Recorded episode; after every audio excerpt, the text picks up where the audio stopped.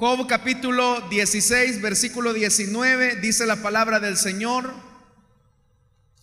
Ahora mismo tengo en los cielos un testigo, en lo alto se encuentra mi abogado, mi intercesor es mi amigo, y ante él me desahogo en lágrimas para que interceda ante Dios en favor mío, como quien apela por su amigo. Pasarán solo unos cuantos años antes de que yo emprenda el viaje sin regreso. Hermanos, esta mañana hemos leído unas palabras que Job pronunció en su defensa ante sus amigos que habían llegado a visitar a Job a raíz de las desgracias que habían llegado a su vida. Para nadie, hermanos, es un secreto que la vida de Job es la vida de un hombre que fue probado en el sufrimiento y que sin saberlo, todo ese sufrimiento, el dolor, la prueba, tenía como finalidad el demostrar la fidelidad y la integridad de este hombre piadoso delante de Dios. El argumento básicamente que se había creado alrededor de Job en una corte que no era una corte humana, sino una corte celestial, porque es en el cielo donde se desarrollan los elementos que van a impulsar el desarrollo de esta historia, es que Satanás le dice al Señor que Job ama al Señor porque lo tiene bendecido. Tiene una buena familia, muchos hijos, lo cual es síntoma de mucha bendición. También lo tiene con riquezas, lo cual también es sinónimo de bendición. Lo tiene con abundante cantidad de esclavos, lo cual también habla de su riqueza. Y el argumento o la tesis que se presenta delante de Dios es que Job tiene una vida íntegra por todas esas cosas, esos favores que ha recibido de la mano de Dios. Esa tesis, hermanos, conduce al Señor a permitir que Satanás comience a tocar algunos elementos en la vida de Job, como lo son sus hijos, su economía, su propia salud. Y esto pues con la finalidad de demostrar que Job auténticamente ama al Señor, no por lo que Dios le ha dado, sino por lo que Dios es. Y en esa tensión de sufrimiento y de dolor a la que Job se encuentra, en un momento de flaqueza, de desesperación, cuando siente que las cosas no cobran un sentido o cuando el camino no tiene ninguna dirección específica a la cual llegar y el fin de la prueba no se ve tan cercana, al igual que Job, también nosotros tenemos esos momentos de altos y bajos. Uno quisiera, hermanos, que la fe fuera una línea recta en la que uno siempre está confiando en el Señor, siempre se encuentra con esperanza, con optimismo. Pero eso, hermanos, de alguna manera hablaría acerca de una vida casi que perfecta, ¿verdad? En donde siempre tengamos victoria, siempre estemos con una actitud positiva, siempre veamos la vida con esperanza y optimismo. Pero usted sabe que en la vida no es una línea recta. En la vida tenemos altos, tenemos bajos, días radiantes, días grises, días alentadores, días de tristeza días en los que celebramos la vida por la llegada de un bebito a nuestras familias, días en los que vemos partir a nuestros padres, a nuestras madres, en el peor de los casos a nuestros hijos. Es la vida está marcada por esos altos y esos bajos. Hay días en los que recibimos la noticia que hemos sido contratados para desempeñar un nuevo empleo, otros días se nos dice que estamos desempleados, que a partir del día lunes ya no tenemos empleo. Otro día quizás, hermanos, se describe a sí mismo como el momento en el que emprendemos un negocio y las cosas nos van bien. Y otro día sentimos que ya no vale la pena hacer lo que hacíamos porque hay retrocesos severos. Usted se dio cuenta esta semana lo que ocurrió acá en la ciudad de Santa Ana, específicamente en el mercado central. Ver el rostro de muchas personas, incluidos hermanos de nuestra iglesia, que se vieron duramente afectados por el siniestro que consumió casi la totalidad de todo el mercado. Y la expresión que uno encuentra en los testimonios de las personas que lo perdieron todo es, nos tocará volver a comenzar de cero. No será fácil porque esta es la segunda vez que ocurre. La diferencia es que en la primera ocasión éramos más jóvenes. Hoy el peso de los años nos obliga a considerar si lo volvemos a intentar o no. Algunos de ustedes, hermanos, para la gloria y la honra de Dios, yo veía que algunos hermanos testificaban, hermanos de nuestra iglesia, que mencionaban que alrededor de sus puestos se había consumido todo, pero el puesto de ellos, gracias a Dios, no les pasó nada. Y los hermanos alababan el nombre del Señor, pero otros hermanos, hijos de Dios, sí lo perdieron todo.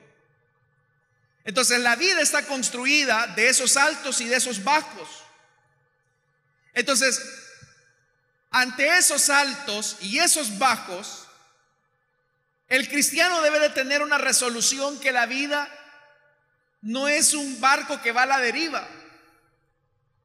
El creyente tiene que tener la permanencia y la convicción que aunque hayan ciertos elementos en su vida que no tienen quizás explicación del por qué ocurren, debemos nosotros de descansar que siempre hay un Dios que intercede por nosotros y apela frente a nuestras necesidades. Cuando nosotros leemos el libro de Job, nosotros pues claramente sabemos que Job acá en la tierra está experimentando el luto de la pérdida de sus hijos el luto de la pérdida de su matrimonio, el luto de la pérdida de sus riquezas, el luto de la pérdida de su salud. Uno puede experimentar, hermanos, luto no solamente ante la pérdida de, de un ser querido, uno experimenta un luto cuando lo despiden del trabajo sin razón justificada, uno puede experimentar luto cuando su salud se ve quebrantada frente a un diagnóstico que no podemos controlar. Entramos en un proceso de negación cuando el médico nos dice que hemos sido diagnosticados con una enfermedad crónica o una enfermedad incurable. Lo primero que ocurre es decir, no, esto no me puede estar pasando a mí. Pero ante esas cosas, hermanos, en donde la vida tiene sus altos y sus bajos, los cristianos debemos de tener la seguridad que nada de lo que ocurre en nuestra vida ocurre sin un propósito específico de parte de Dios. Como ya le dije, Job no sabía lo que estaba ocurriendo en el cielo. Es más, para Job a veces venían los pensamientos de duda, ¿será que el Altísimo me ha olvidado de sus pensamientos y me ha borrado de su memoria? Y si a eso le sumamos que estos amigos de Job, lejos de alentarlo, lo estaban hundiendo más y le estaban diciendo es que Job, todas las desgracias que te han venido es porque andas en pecado. Algo has hecho que no has confesado delante de Dios y por eso te han venido estas pruebas. Eso no ayudaba mucho. A veces, hermanos y hermanas, uno quisiera que las personas solo nos escucharan o estuvieran a nuestro lado sin decir nada. Y de hecho que Job, los amigos de Job así estuvieron por un tiempo, pero después de que guardaron silencio en su luto, comenzaron a recriminarle.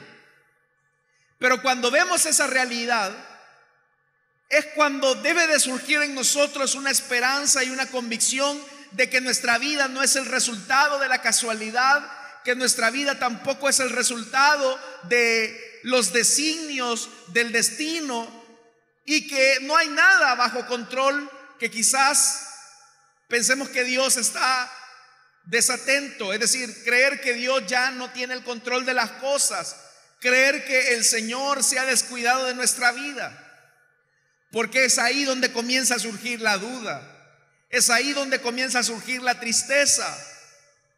Pero ahora Job en un momento de tristeza, de debilidad, donde se encuentra en un, en un desierto tan inseguro, él dice, ahora mismo, es decir, mientras yo estoy viviendo la enfermedad, mientras yo estoy viviendo la escasez, mientras estoy sufriendo el abandono de mi esposa, mientras estoy sufriendo el luto de la pérdida de mis hijos, vea lo que dice el versículo 19, ahora mismo tengo en los cielos un testigo.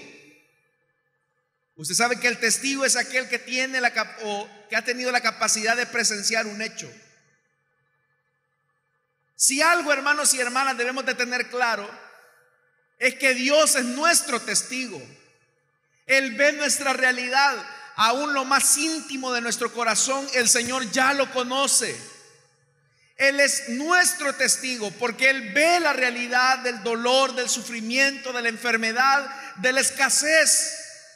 Llegar a esa verdad donde Dios como testigo no se muestra, hermanos, de brazos cruzados, impasible, sino que por el contrario trata la manera de enmendar la situación abogando por cada uno de nosotros. Job llega a esa verdad. En lo alto se encuentra mi abogado. Ustedes hacen contra mí acusaciones de que soy yo el que ando torcido, que soy yo el que he desobedecido al Señor. Pero hay un abogado que apela a mi causa. Ese abogado, obviamente hermanos y hermanas, sabemos que al igual que Job, tenemos un abogado en los cielos que intercede por nosotros. Sabemos que hay un enemigo que continuamente nos acusa delante de Dios, que nos hace ver como personas interesadas. Seguramente, hermanos, este suceso se vuelve a repetir una y otra vez en la presencia del Señor. Fulanito va a la iglesia, porque le ha bendecido con un trabajo.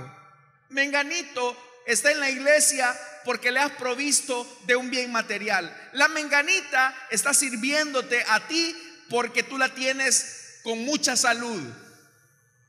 Y el suceso se vuelve a repetir.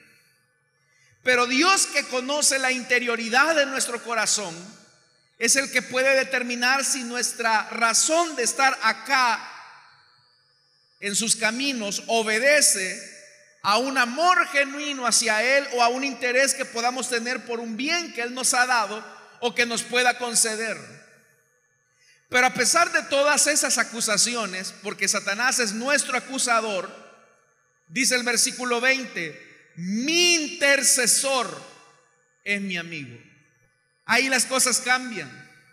Porque entonces a Dios ya no se le ve como aquel que está lejano, aquel que se encuentra sin interesarse en nuestras necesidades, en nuestra aflicción, en nuestro dolor.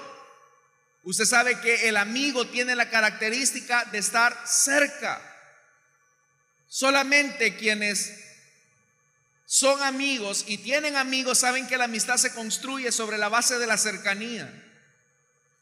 Pero que ahora Job esté diciendo, no de un hombre, sino que su amigo está en el cielo intercediendo por él. Vea lo que dice en el verso 20, y ante él me desahogo en lágrimas. Él conoce mi dolor, él conoce mi sufrimiento, pero este amigo no es alguien que simplemente está ahí para decirnos, resígnate, ya lo perdiste todo, de nada te sirve que estés llorando, que estés lagrimeando. Este amigo no es alguien que se encuentra limitado por las circunstancias o por la realidad que Job está viviendo. Este amigo de Job es un amigo todopoderoso que lo puede cambiar todo. Por eso, estimados hermanos y hermanas, si hay alguien con quien tenemos que presentar nuestras cargas, nuestras luchas, nuestras debilidades, es con el Señor que es su amigo. Jesús es el amigo que nunca falla, que recoge nuestras lágrimas y las convierte en milagros realizados para su gloria. Él es nuestro amigo. Y dice que Él es nuestro amigo, con Él nos desahogamos en lágrimas, así como Job lo hizo, para que interceda ante Dios en favor mío, como quien apela por su amigo. ¿Por qué razón este amigo apela delante de Dios en favor de nosotros? Porque al igual que nosotros, Jesús experimentó todas las realidades humanas posibles. Él experimentó la pérdida de sus seres queridos. Aunque la Biblia no lo dice, muy seguramente Jesús tuvo que ver la pérdida de su padre adoptivo, José. Aunque la escritura también no lo menciona, seguramente Jesús se tuvo que encontrar con momentos en los que se fue a la cama sin, sin probar un bocado de pan Jesús encontró frente a la realidad, hermanos, que a su familia le dijeran, no hay empleo para ti. Que quizás le dijeran al papá de Jesús, al padre adoptivo de Jesús, José, usted ya está muy viejo, ya no puede trabajar. Jesús experimentó todas esas realidades, Jesús experimentó hambre, Jesús experimentó desprecio, que no fue acaso a Jesús a quien le dijeron, que él era hijo del carpintero con un sentido de desprecio, no es hijo este de María. Y en algún momento cuando Jesús tiene una confrontación con los religiosos, le dicen, nosotros no somos hijos de fornicación, haciéndole entender a él que el nacimiento de él había sido dudoso. Jesús sufrió la humillación, Jesús sufrió, Jesús sufrió el cierre de oportunidades, Jesús sufrió la marginación, Jesús sufrió hambre, Jesús sufrió de todo. Porque tal como lo dice el libro de Hebreos, que al experimentar todas las situaciones difíciles, ahora tenemos un intercesor que puede entender cada una de nuestras necesidades. Tal vez tú puedas decir, es que a mí nadie me entiende, mi esposo no me entiende, mis hijos no me entienden. Quizás los hermanos de la iglesia tampoco me entiendan. Y seguramente quizás eso es verdad. Nosotros no te podamos entender todo el dolor, el sufrimiento, tu necesidad, tu problema. Pero déjame decirte que hay uno en los cielos que sí te entiende porque experimentó cada una de esas necesidades y Él está intercediendo por ti delante de Dios en estos momentos. Si entendemos esa verdad, hermanos, se dará cuenta que no hay problema difícil que no pueda resolverse. Se dará cuenta que no hay una situación difícil en la que nos podamos sentir atados y decir, de esta no salimos. Humanamente quizás no podemos salir, pero si estamos tomados de la mano de nuestro buen Señor, lo que parece imposible, el Señor lo puede hacer posible a nuestro favor porque Él está intercediendo por cada uno de nosotros, en favor de nosotros. Él recoge tus lágrimas, estimado pueblo de Dios. Pero también Job entiende una última verdad. Vea, Job ha dicho, en los cielos tengo un testigo, Él ve mi sufrimiento. Tengo un amigo que intercede por mí, entiende mi dolor, y lo siguiente es que intercede a favor mío y Él puede cambiar esa realidad. Pero hay una última enseñanza que se encuentra en este versículo. Y es que Job llega a la realidad que los problemas que tengamos que experimentar en esta tierra son pasajeros comparados a la realidad de la eternidad. Dice el versículo 22, pasarán solo unos cuantos años antes de que yo emprenda el viaje sin regreso. Y cuando emprenda ese viaje sin regreso, he de encontrarme con ese mi amigo que ha intercedido por mí en los momentos más difíciles. Estimados hermanos y hermanas, cualquier problema que tengamos en esta tierra no se compara con la gloriosa bendición de estar un día en su presencia, libre de enfermedad, libre de dolor, libre de sufrimiento, libre de pecado. Hacia esa realidad nos encaminamos a encontrarnos con nuestro intercesor.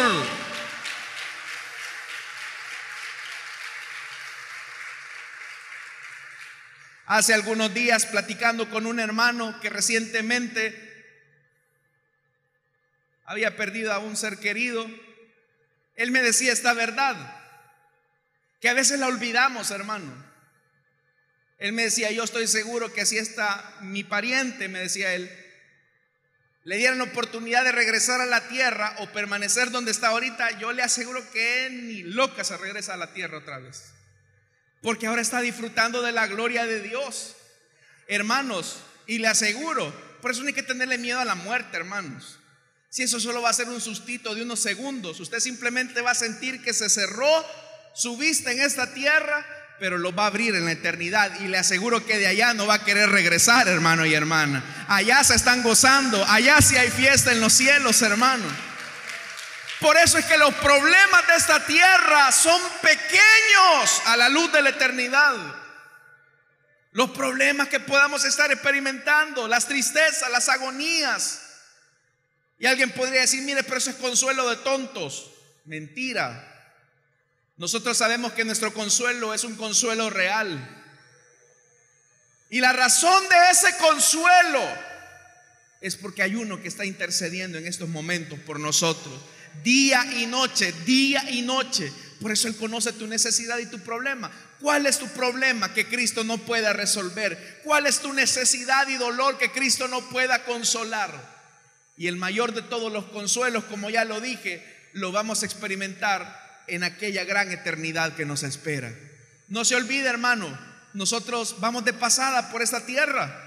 La gloria venidera que nos aguarda es una gloria bendecida por su gloriosa presencia. ¿Cuántos vamos para allá, estimados hermanos y hermanas? Gloria al Señor entonces por eso.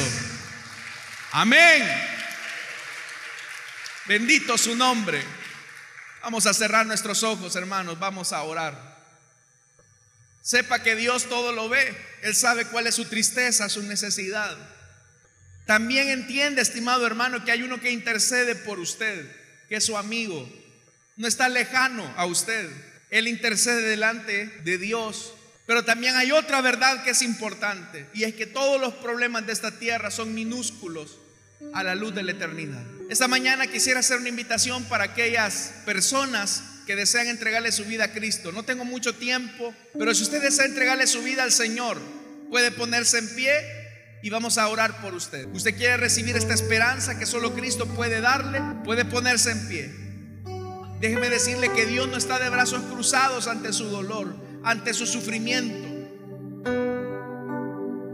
Hay alguien que desea entregarle su vida a Cristo, desea reconciliarse, puede hacerlo en este momento.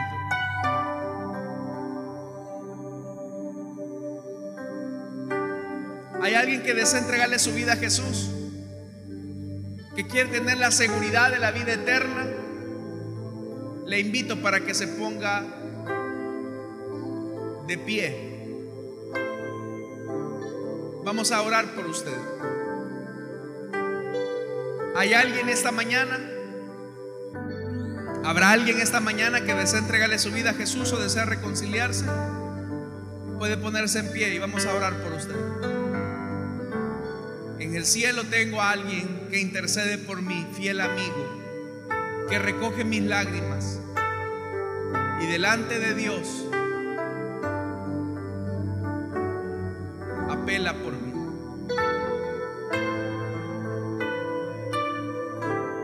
Hermanos, yo no sé cuál es el problema que usted está viviendo en esta mañana. Pero cualquier problema, una enfermedad, un desempleo, cualquier problema es pequeño a la luz de la eternidad. Así que confíe en el Señor. Su Dios no lo ha olvidado. Su Dios no lo ha abandonado. Que el Señor le fortalezca siempre en medio de su dificultad. Padre que estás en los cielos, gracias te damos por la vida de nuestros hermanos que a través de la radio, a través de las redes sociales están entregando su vida a ti. Llega hasta ellos, perdónalos, lávalos en tu sangre preciosa. Dales la vida que solamente tú ofreces en Jesucristo, para que a partir de este momento en ellos algo nuevo pueda ocurrir.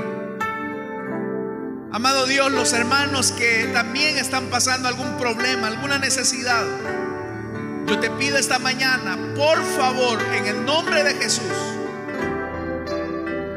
que tú, Señor, tomes en tus manos esas lágrimas, las lleves, Señor amado, delante del Padre e intercedas en favor de nosotros. En ti, Señor Jesús, tenemos un sumo sacerdote que es capaz de compadecerse de nuestra debilidad humana. Por eso, gracias Señor, por lo que tú has hecho, hoy y siempre. Amén y amén. Gloria al Señor.